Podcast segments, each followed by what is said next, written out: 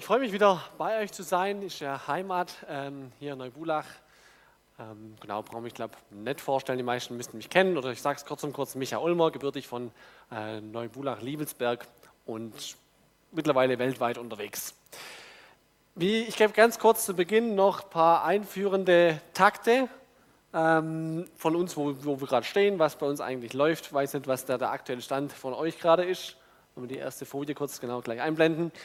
Wir sind gerade im Reisedienst jetzt hier in Neubulach und genau, wir haben äh, Zwillinge bekommen. Meine Frau ist auch da. Ich glaube, sie ist im Mutter-Kind-Raum mit den zwei Kindern. Man darf also gern auch nach dem Gottesdienst dann äh, vorbeischauen und sie angucken. Ich habe gedacht, ich zeige zwei, drei kleine Bilder von denen. Ähm, sie heißen Mathilda, jetzt habe ich Entschuldigung, Mathilda und Theo und äh, genau, Katrin und ich, die kennt ihr. Und genau, sind ganz fröhlich, wir sind super dankbar, sind natürlich zwei Riesengeschenke. Ähm, man hat ein ganz neues Leben. Aber jeder, der selber Kinder hat, weiß es auch. Es ist eben ein neues Leben, da ist manches anders. Und in der intensiven Art leben wir jetzt auch mittendrin. Sind jetzt eben gerade im Reisedienst und das heißt mit Kindern auch umziehen und so. Und darum waren jetzt erst in Studensee Blankenloch, wo wir mal zwei, äh, vor, zwei, vor drei Jahren, äh, zwei Jahre Pastoren waren. Und jetzt sind wir hier zweieinhalb Wochen und dann gehen wir wieder zurück an Kaiserstuhl, wo meine Schwiegerfamilie lebt. Genau, und der Plan ist, äh, das ist das nächste Bild, der Plan ist, dass im August wieder die Ausreise nach Bangladesch steht. Ich habe sofort dazu geschrieben, den für Visa beten. Das hat sich die letzten zwei, drei Wochen äh, immer wieder neu, wurde es verhandelt, wann wir eigentlich ausreisen können und wann nicht, wann es geschickt ist. Das hat einerseits mit Visa zu tun, hat auch zwei, drei andere Gründe noch. Es ist also wirklich echt spannend. Ich habe vorher zu jemandem gesagt, ich weiß es ehrlich gesagt nicht besser als ihr, äh, wann genau und wie und was, was läuft. Ich werde Anfang Juni mich äh, mit der lieben Zellverwaltung äh, zusammensetzen und gucken, dass wir einen Flug buchen, was zwischen 6. und 13. August ähm, genau, mal gucken, was draus wird. Dürft also wirklich sehr gern beten. Wir hoffen weiterhin, dass es einfach klappt und wir dann, weiß ich, 10, 15 Jahre dort in Bangladesch unseren Dienst tun dürfen. Ähm, aber es kann auch sein, dass wir im August irgendwo anders stehen und dann gucken müssen, was jetzt Gottes Weg für uns ist. Von daher betet wirklich sehr gern für uns, ähm, dass er uns da einfach den Weg zeigt, äh, wo was dran ist für uns. Ähm, und hoffentlich, so Gott will, äh, dass wir da in Bangladesch starten dürfen. Das schließt mit ein, jetzt noch die Phase bis dorthin. Reisedienst als Familie dürft ihr auch gern dafür beten, äh, dass man das einfach gut managen kann mit Zwillingen und so weiter, die Dienste. Ähm, und auch für meine Frau natürlich dürft ihr auch sehr beten, immer wieder neu auch um Kraft. Wir sind sehr dankbar, sie ist äh, wieder sehr fit geworden nach der Geburt. Und hatte es abschließend, abschließend so als äh, Gesamtziel formuliert, ich wünsche mir eigentlich, dass unser Leben, egal wie es aussieht manchmal, wird nachher auch Thema beim, in der Predigt sein, Thema Verfolgung und so, dass unser Leben, egal wie es aussieht, wo der Weg auch ist und was für Umwege das so, dass es eigentlich einfach ein, ein Lebensstil ist, der Gott ehrt und dadurch missionarisch ist. Weil da, wo wir Gott ehren, egal auf welche Weise, dort leben wir eigentlich Mission. Und das ist so mein Wunsch, ähm, hatte ich auch, ähm, hat mich sehr bewegt in einem Modul. Ich habe ja Studium, Masterstudium auch in Korntal angefangen, bin da noch mittendrin, also das macht man berufsbegleitend. Ähm, da war ein Modul, das hat mich sehr bewegt, auch zu diesem Thema äh, dürft ihr gern als abschließend so, als Gebetsanliegen dafür beten, dass Gott einfach sich in unserem Leben verherrlicht, egal wie, und dadurch äh, Menschen bewegt, angerührt, inspiriert, angesprochen werden, Gott begegnen. Genau, soweit von uns. Wir sind also an sich froher Dinge, aber wirklich sehr gespannt, wie es weitergeht ähm, und freuen uns einfach Schritt für Schritt vorwärts zu gehen. Und gerne die Einladung, wer noch mehr wissen will, darf gerne auch im Anschluss an Gottesdienst auf uns zukommen und nachfragen. Ja, ich habe hinten noch äh, unsere aktuellen Gebetsflyer mit dem neuen Bild äh, auch ausgelegt. Ansonsten der Rest ist gleich, aber wer noch das Bild mit den Zwillingen drauf haben will, darf das gern mitnehmen. Ich spreche noch ein kurzes Gebet, bevor ich dann mit der Predigt starte. Ja, Jesus, ich danke dir wirklich ganz arg, dass du unser Leben kennst ich habe jetzt kurz von meinem, von unserem Leben erzählt, aber du weißt um jeden Einzelnen. Und so wie wir es auch gesungen haben, schenkt es her, dass dein Name gelobt sei, egal ob die Sonne scheint oder ob es manchmal auch dunkel aussieht. Bitte ich jetzt auch um ja, das, was ich jetzt sagen möchte, dass du es gebrauchst und dass es eben dich verherrlicht. Amen. Verfolgung und was es für uns bedeutet. Ich weiß nicht, ob der eine oder andere vielleicht überrascht ist, warum jetzt gerade so ein Thema. Ich weiß nicht, wie oft ihr was von dem Thema schon gehört habt. Ich hatte das Gefühl, eigentlich ist das Thema relativ wenig präsent in unseren Kreisen und auch jetzt kein super fröhliches, angenehmes Thema vielleicht. Und trotzdem glaube ich, sage ich gern dazu, ist ein persönlicher Eindruck, aber ich glaube, dass dieses Thema immer relevant wird, relevanter wird. Nicht nur aufgrund der äußeren Situation mit Corona und Ukraine, Krieg und so weiter, sondern auch, ich glaube auch, und das soll ein Kerngedanke gehört auch sein, dass es ganz persönlich für unseren Lebensalltag wichtig ist. Der Jens hat schon ein paar Sachen dazu gesagt, eben weltweite Verfolgung. Man kann ja, da gibt es ja verschiedene Informationsquellen. Open Doors ist da, glaube ich, eine ganz gute Quelle, wenn sich jemand da auch informieren will, kann man googeln, Homepage haben sie. Sie geben an zum Beispiel, dass ca. 360 Millionen Christen weltweit intensive Formen von Diskriminierung oder Verfolgung erleben.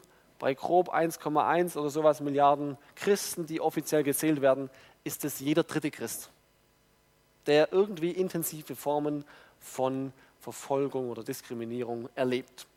Mir so wichtig, kurz diese Zahl am Anfang zu stellen, um zu sehen, ich kann nicht sagen, dass es mir eigentlich egal ist. Also weil, wenn wir jetzt hier durchgehen, jeder Dritte, wenn wir durchzählen, das ist schon eine, das ist eine Hausnummer.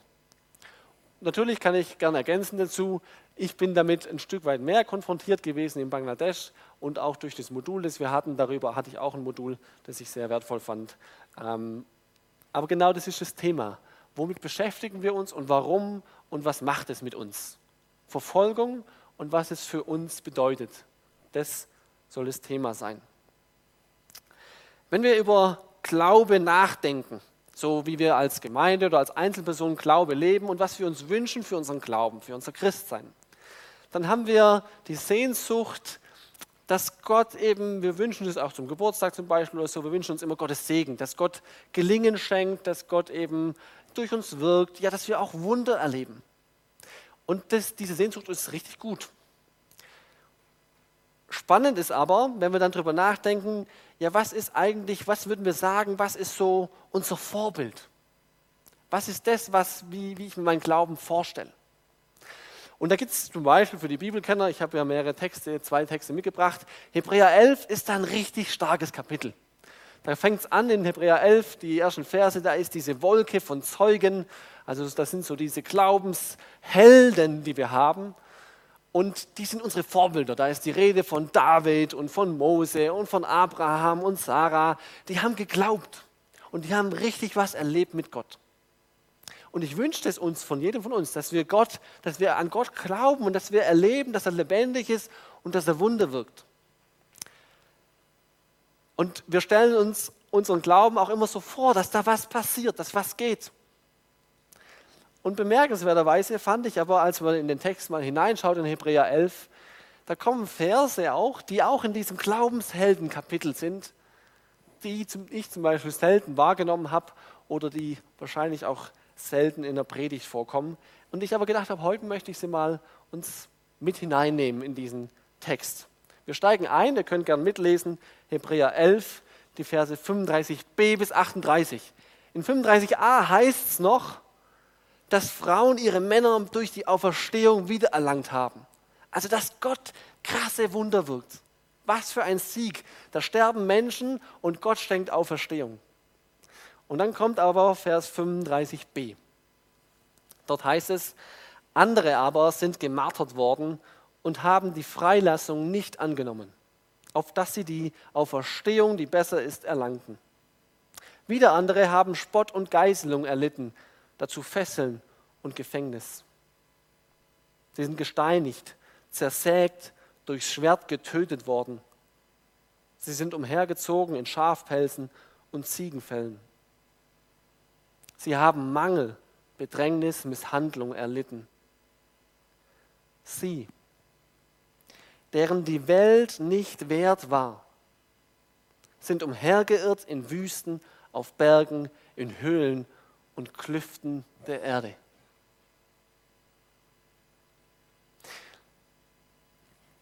Ich ergänze nochmal, wir sind im Glaubensheldenkapitel. wo es darum geht, Glaube ist der Wahnsinn und wir feiern das und wir wollen Gottesdienst feiern und fröhlich sein. Und der Schreiber, man vermutet ja Paulus vom Hebräerbrief, der Schreiber schreibt es in einem Atemzug. Er sagt hier, das alles ist passiert und dann heißt es andere aber. Und die sind genauso Glaubenshelden, Glaubensvorbilder. Wenn wir über Verfolgung nachdenken und über verfolgte Christen, dann ist ganz oft, dass wir sagen, ah ja, das sind ja echt, die haben ein schweres Leben und, und äh, die brauchen unsere Hilfe, unsere Fürbitte. So, das ist so unser frommes Anliegen und das finde ich sehr, sehr gut, sehr, sehr wichtig. Heute aber möchte ich mal einen anderen Gedanken reinbringen in dieses Thema. Und zwar, dass die verfolgten Christen nicht unsere Hilfe brauchen, zuallererst unsere Fürbitte, sondern dass wir eigentlich sie brauchen dass diese verfolgte Christen die leidenden Glaubenshelden sind. Glaubenshelden. Das sind die Vorbilder, deren Glauben ich nacheifern will. Wo ich sage, ja Wahnsinn, so soll es aussehen. Und der Text ist ja schon heftig. Ich blätter nochmal kurz zurück. Da wird ja schon ordentliches erzählt. Also wenn man da liest in Vers 37, gesteinigt, zersägt. Bei zersägt heißt es in einer jüdischen Tradition da ist wohl wahrscheinlich Jeremia damit gemeint, der Prophet im Alten Testament, der ja auch ganz schön viel äh, schwere Zeiten hatte, er auch viel im Gefängnis saß und von ihm heißt es wohl, dass er am Schluss zersägt wurde. Jetzt hat niemand von uns, und deswegen ist das Thema ja ein bisschen spannend, niemand von uns hat es so erlebt. Zumindest denke ich das mal. Ich weiß nicht ganz euer Leben so. Aber ich zumindest kann sagen, also mir geht es wirklich wunderbar. Äh, ich habe geringste, wirklich, also nahezu nichts irgendwie an äh, Diskriminierung oder gar solche intensiven Formen von Verfolgung erlebt. Mein Thema heute soll auch nicht sein, dass wir uns plötzlich alle als Verfolgte fühlen müssen. Und wir müssen gar sagen, oh ja, die Welt hier ist schon schlimm und so und auch in Deutschland. Man kann schon kritisch sein bei manchen Sachen, wird schon spannend. Verfolgung wird auch unterschiedlich definiert. Der Jens hat es auch in der Einleitung schon erwähnt. Wenn wir an Verfolgung denken, denken wir meistens sofort an politische Verfolgung, dass der Staat äh, irgendwie die Christen diskriminiert oder einsperrt. Die meiste Verfolgung passiert aber, so hat es auch gesagt in einem Satz, äh, von, von ganz anderen, von gesellschaftlichen Gruppierungen oder gerade dann auch im Dorf oft Selbstjustiz oder einfach familiäre Ausgrenzungen. Das sind eigentlich die häufigsten Formen von Verfolgung. So zum Beispiel auch in Bangladesch oder auch Pakistan, meine ich, äh, hat offiziell eigentlich so ein ähm, Religionsgesetz, das es eigentlich gleichwertig macht. Also rein politisch gesehen ist da keine Verfolgung. Ähm, sie funktioniert halt eben oder findet anders statt. Also trotzdem eben, wir haben diese Formen so nicht erlebt und es ist mal auch nicht mein Anliegen, dass wir gar uns das wünschen müssten, sowas zu erleben oder uns als solches zu sehen. Sondern das viel Wichtigere ist, zu sehen, wie leben denn die? Vorbilder, Glaubenshelden sind ja Menschen, die haben ihre Lebenssituation und die reagieren da irgendwie, haben irgendwas, leben ihren Glauben und das will ich von ihnen lernen, in meinem Leben anzuwenden. Ich habe jetzt dieses Bild des Baumes genommen, der da im Sturm so halb schräg über äh, den äh, Weg da steht, ganz allein. Man könnte von verfolgten Christen ganz, ganz vieles lernen. Ich sage mal, dieses eine, den einen Gedanken möchte ich äh, mal rausnehmen als Beispiel. Man kann wirklich sehr, sehr viele Sachen nehmen. Es geht hier um das Thema ein Stück weit Standhaftigkeit oder Identität. Ist mir aufgefallen, jetzt auch schon wieder im Reisedienst, ähm, seit den letzten zwei Monaten, wenn ich dann auch unterwegs bin in verschiedenen Gemeinden und da im Gespräch bin mit einzelnen Leuten, bei Besuchen oder auch mit Gemeindeleitungskreis oder sonst irgendwelchen Leuten, dann merke ich, ein Thema, was jetzt gerade auch nach Corona ganz oder noch nach oder in Corona ganz spannend ist, ist eben dieses Thema Identität. Wo gehöre ich denn dazu? Einerseits würde ich sagen im Glauben, also welche Identität habe ich in Gott? Und andererseits, welche Identität habe ich denn mit Gemeinde? Es, man, man muss wieder ganz neu das irgendwie entwickeln und sagen, das ist mein Laden. Früher hat man das so gesagt, der, der EC ist mein, mein Laden, so, das war so ein Spruch früher. Ähm, und solche Sprüche fallen weniger, ehrlich gesagt. Und man muss sich wieder neu fragen, ja, was ist denn meine Heimat? Das vorher so formuliert, hier Budig, meine Heimat. Genau da wird es sofort spannend, Identität. Warum sage ich das? wenn ich einen verfolgten Christ, wenn ich einen Jeremia anschaue oder egal wen, ich bin mir sicher, die waren sich ihrer Identität sehr, sehr schnell und sehr, sehr leicht bewusst. Weil anders hätten sie gar nicht überleben können. Wenn sie nicht genau wissen, ich bin zuerst Gottes Kind und als solches leide ich jetzt gerade vielleicht, als solches darf ich diesen Beruf nicht ausüben, als Gottes Kind darf ich, bin ich von meiner Familie ausgestoßen. Wenn das nicht klar ist, werden die schnell aufhören damit. Schnell den Glauben über Bord werfen und sagen, das bringt mir nichts. Ich habe nur Einschränkungen. Diese Identität ist klar. Oder auch die Identität mit den Glaubensgeschwistern. Wenn sich da in Nordkorea zehn Geschwister versammeln und froh sind, miteinander beten zu können, die werden doch nicht fragen, aus welcher Denomination, welche Glaubensüberzeugung hat er oder, oder passt dem seine Nase mir, sondern die sind froh, dass ich jemand anderen habe, mit dem ich beten kann. Versteht ihr? Identität. Da ist das klar, man gehört zusammen. Habt ihr das in Bangladesch ganz krass erlebt? Für die, die sind Christen. Da ist es gar nicht so wichtig, wie genau und was. Und als Christen stehen wir zusammen. Das gehört sogar so weit, dass ich als Missionar dort fast verpflichtet bin, jemand anzustellen, und zwar einen Christen. Könnte man es fragen, ja, missionarischer wäre doch eigentlich ein Muslim anzustellen, dann könnte ich mit dem im Gespräch sein, Beziehungen leben und so. Aber die haben so ihr Verständnis, ihre Identität ist, Herr, als Christ musst du Christen fördern. Das ist klar, du gehörst zusammen. Man kann manche Anfragen daran stellen, aber mich hat es bewegt, diese Identität, die sie spüren und dieser Halt, diese Standhaftigkeit, die daraus kommt. Ich glaube, uns gerade in unserem Gefilde fehlt es. Wir brauchen das wieder als Vorbild dass ich, dass ich davon lernen kann, von dieser Standhaftigkeit, von dieser Identität.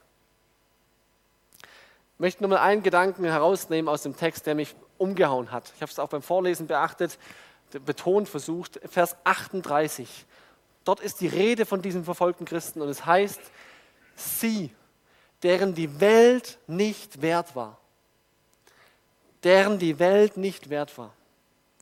Ich weiß nicht, es ist sicherlich, manche von euch kennen mich ja besser, es hat sicherlich was mit meiner Persönlichkeit zu tun. Ich bin jemand, der, der ehrgeizig ist, der äh, engagiert ist, der leidenschaftlich ist. Und wenn ich dann so einen Satz lese, deren die Welt nicht wert war, denke ich, ja, Wahnsinn, der Autor, der lobt diese Menschen, der stellt sie wirklich auf High-End. Also genau, es gibt gute Christen, gute, gute fromme Leute wie ein David, der tolle Siege, aber diese Menschen, deren die Welt nicht wert war, also wisst ihr, wir sind alles gute Menschen so, aber diese Menschen, die Welt ist ihrer nicht wert. Also wenn das ist so, so ein bisschen das höchste Podest, das ich mir vorstellen kann. Und in mir kommt da sofort die Sehnsucht, kann man auch wieder hinterfragen und so, aber in mir kommt die Sehnsucht, das, will ich, das ist das, was eigentlich, ich will so ein ehrbares Leben führen. Und das Spannende ist ja, das ist nicht das Leben, die tausend Siege einfahren, sondern das Leben, das einfach in seinen Kämpfen vielleicht sogar Verliere einfährt, äh, äh, genau, Verluste einfährt und, und, und, und Niederlagen, aber einfach treu bei Gott ist, den Weg mit Gott geht. Das ist das, was hier hervorgehoben wird und gelobt wird. Und jetzt kommt eigentlich noch die Spitze. Diese Menschen, diese Menschen, die, deren die Welt nicht wert ist, sie sind nicht die Alleskönner, sondern es heißt, sie sind umhergeirrt. Die haben keinen Plan. Die laufen durch die Wüste und wissen nicht, was sie tun. Finde ich der Wahnsinn. Und ehrlich gesagt, mit Bangladesch geht es mir manchmal so. Ich habe keinen Plan, wo wir eigentlich hinlaufen. Das hat mich, hat mich wirklich ermutigt. Das sind nicht die Profis, die alles können und die genau, die immer die Antworten haben und die genau wissen, was Gottes Plan ist und die genau sagen können, so und so läuft's und so machen wir es. Sondern diese Menschen, sie irren umher man denke zum Beispiel an David, der in den Höhlen da rum und um äh, flieht vor Saul oder auch an viele anderen. Sie sind so schwach, so zerbrechlich, Flüchtlinge, die irren umher. Aber diese Menschen, ihrer ist die Welt nicht wert. Wahnsinnssatz, Wahnsinnsvers. Ich hoffe, ich konnte es euch ein bisschen schmackhaft machen und sagen, was für ein, das ist Vorbild. Das ist Vorbild. Und das will ich für mich nehmen. Und ich sage es abschließend noch zu dem Gedanke, das ist auch Maßstab. Also Vorbild ist immer auch ein Maßstab. Also gerade auch wieder, ich bin nicht verfolgt, ich werde nicht in der Wüste sein, ich muss auch nicht so viele Entbehrungen haben, uns geht's gut. Aber ich kann trotzdem mein Glaubensleben, mein Leben neben das ihrige mal leben, äh, legen und dann gucken, ja, wie sieht es denn da aus im Vergleich? Wo stehe ich denn da? Also genau, mein Leben sieht anders aus. Aber so Themen eben wie Standhaftigkeit, Identität oder Vertrauen oder, oder Fokussierung, Prioritäten setzen, man könnte ja viele, viele Themen nennen, wo ich mal gucken kann, wie sieht es da eigentlich aus? Mal daneben legen und dann sagen, ja, da will ich lernen, da will ich hinschauen. Ihr merkt, es ist gut, wenn wir für Verfolgte was tun. Aber ich glaube, du brauchst es. Du und ich. Für meinen Glauben brauche ich es, von ihnen zu lernen. Ich gehe auf den zweiten Text, ähm, Römer 12. Römer 12 schreibt Paulus allgemeine Verse einfach für das Leben als Christ. Ist nicht speziell auf Verfolgung gedacht, aber ich fand es interessant, da mal vier Verse dazu zu nehmen und das auf das Thema Verfolgung zusammenzubringen. Ich lese es vor, ihr könnt mitlesen. Dort heißt es, im Eifer lasst nicht nach. Seid brennend im Geist, dient dem Herrn. Seid fröhlich in Hoffnung, in Bedrängnis haltet stand. Seid beharrlich im Gebet. Nehmt Anteil an den Nöten der Heiligen. Übt willig Gastfreundschaft. Segnet, die euch verfolgen. Segnet und flucht nicht. Freut euch mit den Fröhlichen und weint mit den Weinenden.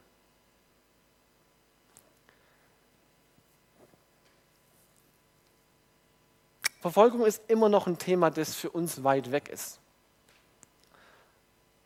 Ich hatte die Predigt schon mal gehalten und dann habe ich im Nachgespräch mit jemandem gesagt, Micha, was du gesagt hast, das ist super, das leuchtet mir voll ein.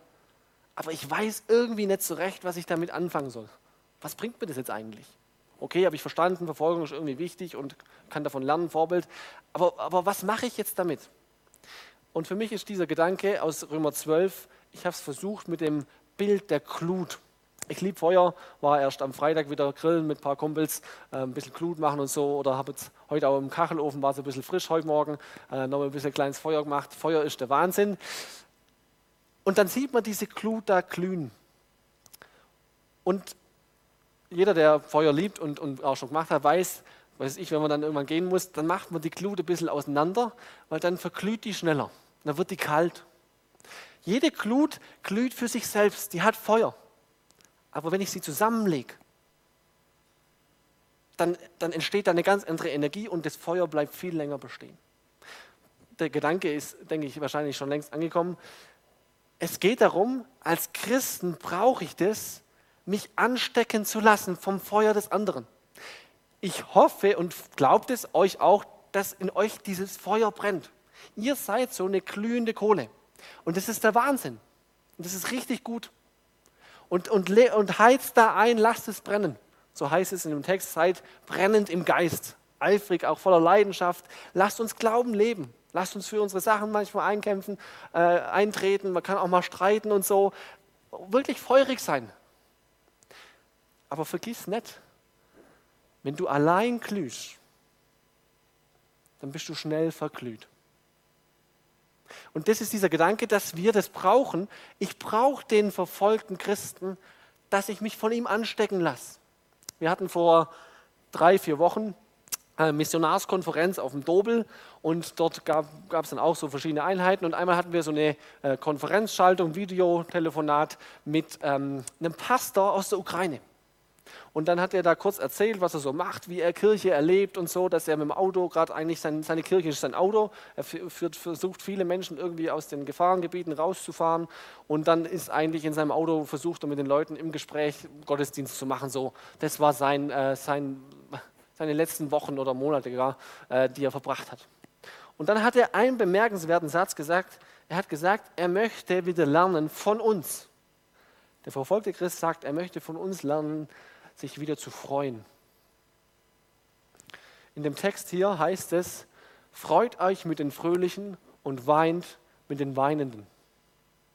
Ich habe gedacht, Wahnsinn, dieser Mann, der wirklich nicht so viel Grund, oder vielleicht hat er auch wiederum doch viel Grund zur Freude, aber er hat viel Grund zur Klage, dort mitten im Krieg. Aber er sagt, er möchte sich mit uns wieder freuen. Er möchte sagen, es ist super, wenn ihr Gottesdienste feiert oder wenn ihr feiert, dass es euch gut geht, wenn ihr euer Gläsle Wein trinkt und was auch immer.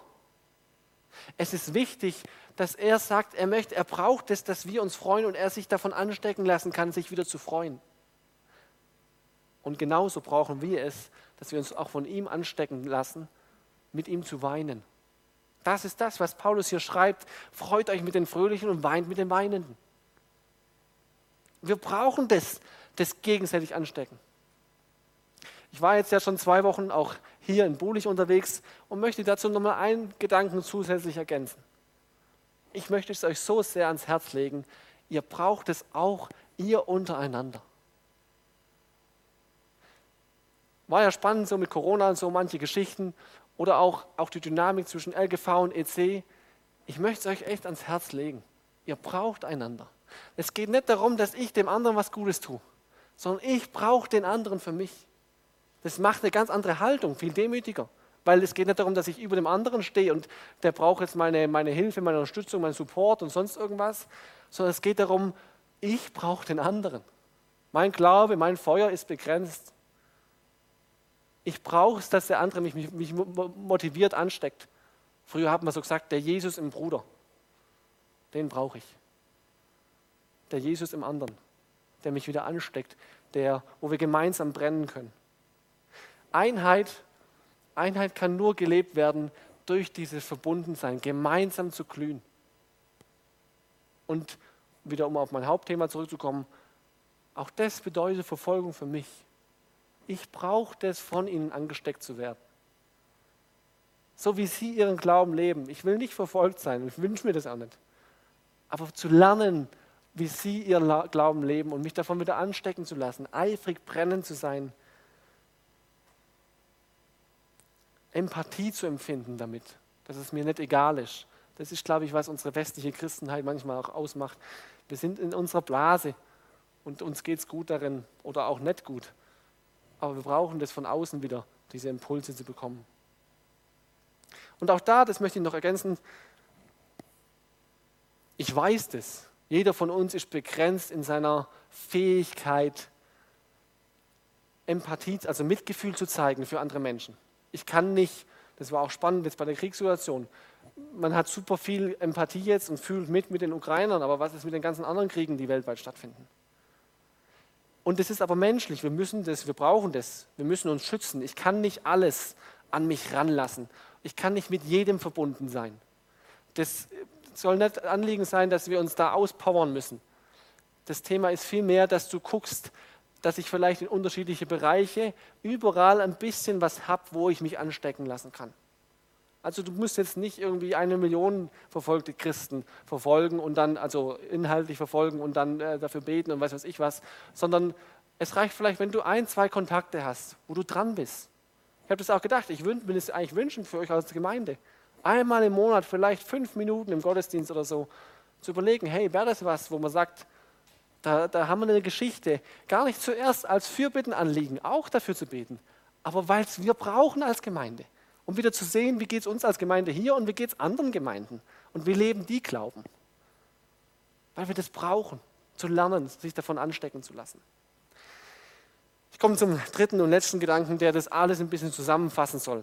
Adolf Schlatter, ein Theologe aus dem 20. Jahrhundert, schon etwas her, aber ein ziemlich guter Mann, finde ich, hat mal folgendes Zitat zu diesem oder Auslegung in seinem Kommentar in Hebräer, zu Hebräer 11 geschrieben. Ich lese es vor.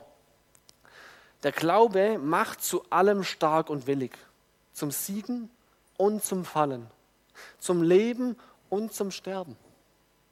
Er folgt Gott, wohin er führt. Er befreit uns von der Menschenfurcht und lässt uns nicht erbeben vor ihrem Zorn. Und jetzt kommt mir der Kerngedanke, er macht uns fähig und würdig, Großes zu wirken für die Welt und Großes zu leiden von der Welt. Was hier steht, ist eigentlich genau das, was Jesus gemacht hat.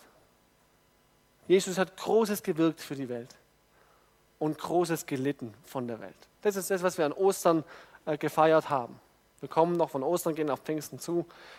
Das war das. Die Zusammenfassung von Jesu Werk. Und das ist eigentlich eben Das wissen wir, ist nichts Neues, wir folgen Jesus nach. Darum soll es gehen. Und ich wünsche euch das, diese beiden Aspekte. Ich wünsche, ich möchte es nicht leugnen und klein machen oder irrelevant. Ich wünsche euch das, dass ihr Großes mit Gott erlebt. Dass hier was aufbrechen darf. Dass wieder ganz neue Menschen zum Glauben kommen. Dass Gott, Menschen Gott erkennen. Dass ihr ein Segen sein dürft für Neubulach. Dass ihr Großes wirkt. Ich wünsche euch das sehr. Aber Glaube macht auch fähig und würdig, Großes zu leiden. Und ich finde den Begriff der Würde auch so schön, eben mit Würde zu leiden. Und nicht so, wie wir sagen können, vielleicht zu jammern. Sondern mit Würde zu leiden, weil es ein Stück weit Ehre ist. Der Anfangsgedanke, diese Menschen, deren die Welt nicht wert war oder ist. Wenn man mal verfolgte Christen fragt, wofür, wofür soll, soll man beten? Wenn man sie wirklich mal direkt im Gespräch ist, ganz, ganz viele sagen, bet nicht dafür, dass das jetzt aufhört oder sonst irgendwas. Bet dafür, dass ich Zeugnis sein kann. Bet dafür, dass der und der Mensch zum Glauben kommt. Bet dafür, dass es irgendwie, dass wir Gemeinde leben können. Ihr merkt immer noch, mich inspiriert das, diese Art und Weise, wie verfolgte Christen ihren Glauben leben. Es geht nicht so sehr darum, und das ist doch unsere unser Lebensdurst. So, wir haben jeder von uns, und das erleben wir auch, jeder von uns hat seine Last. Das Leben hat manchmal so seine Beschwerlichkeit. Und unsere Sehnsucht ist oft, dass diese Last weg ist. Dass wir eben befreit sind. So singen wir es auch manchmal, dass Glaube uns befreit. Aber Glaube heißt nicht Freiheit von, von Leid zum Beispiel oder auch Freiheit von Last. Glaube kann heißen, auch in Würde, fähig und würdig zu sein, zu leiden, eben zur Ehre Gottes. Für ihn, mit ihm, durch ihn, in ihm. Es ist immer noch gut, das auch zu predigen und das zu glauben und dafür zu beten, dass Gott frei macht, auch von diesen menschlichen Lasten. Aber es sollte vielleicht nicht das einzige Anliegen sein in unserem Glaubensherzen, sondern es sollte vielleicht ein Anliegen drüber stehen eben alles zusammen soll am Schluss Gott verherrlichen. An allem zusammen will ich einfach nur meinen Weg mit Gott gehen, die Beziehung leben, treu sein. Und so wie wir es auch in dem einen Lied direkt vor der Predigt gesungen hatten, ich kenne meine Zukunft. Daraufhin lebe ich mit dieser Perspektive. Von verfolgten Christen lernen. Verfolgung bedeutet für mich, mich anstecken zu lassen. Ich brauche das für meinen Glauben Verfolgung bedeutet für mich, eine ganz andere Art von Vorbild zu haben und auch einen Maßstab, wo ich für meinen Glauben messen kann und schauen kann, wo stehe ich denn eigentlich. Und Verfolgung bedeutet für mich, ich will wieder neu, leidenschaftlich leben. Fähig und würdig sein, Großes zu wirken und Großes zu leiden. Alles für Gott und mit Gott und durch ihn. Ich bete noch.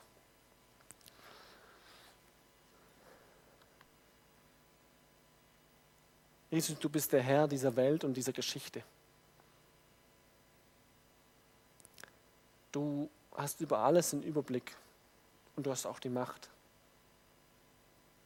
Und es erfordert uns manchmal so heraus, weil wir uns fragen, warum laufen dann so viele Dinge falsch?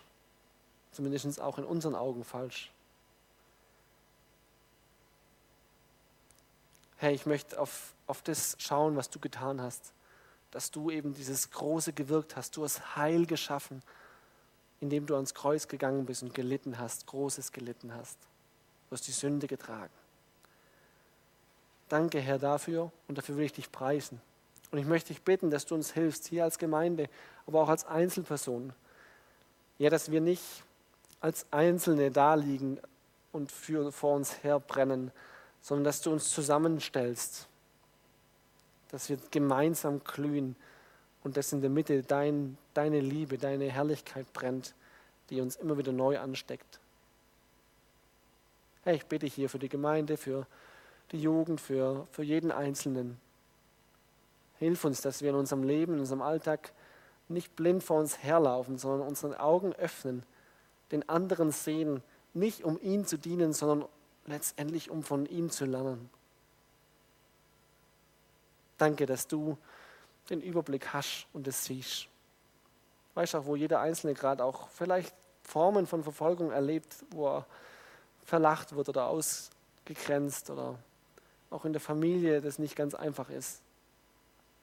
Herr, ich bitte dich auch da, dass du hineinkommst und diese Fähigkeit und diese Würde schenkst, darin Zeugnis zu sein und dir die Ehre zu geben. Amen.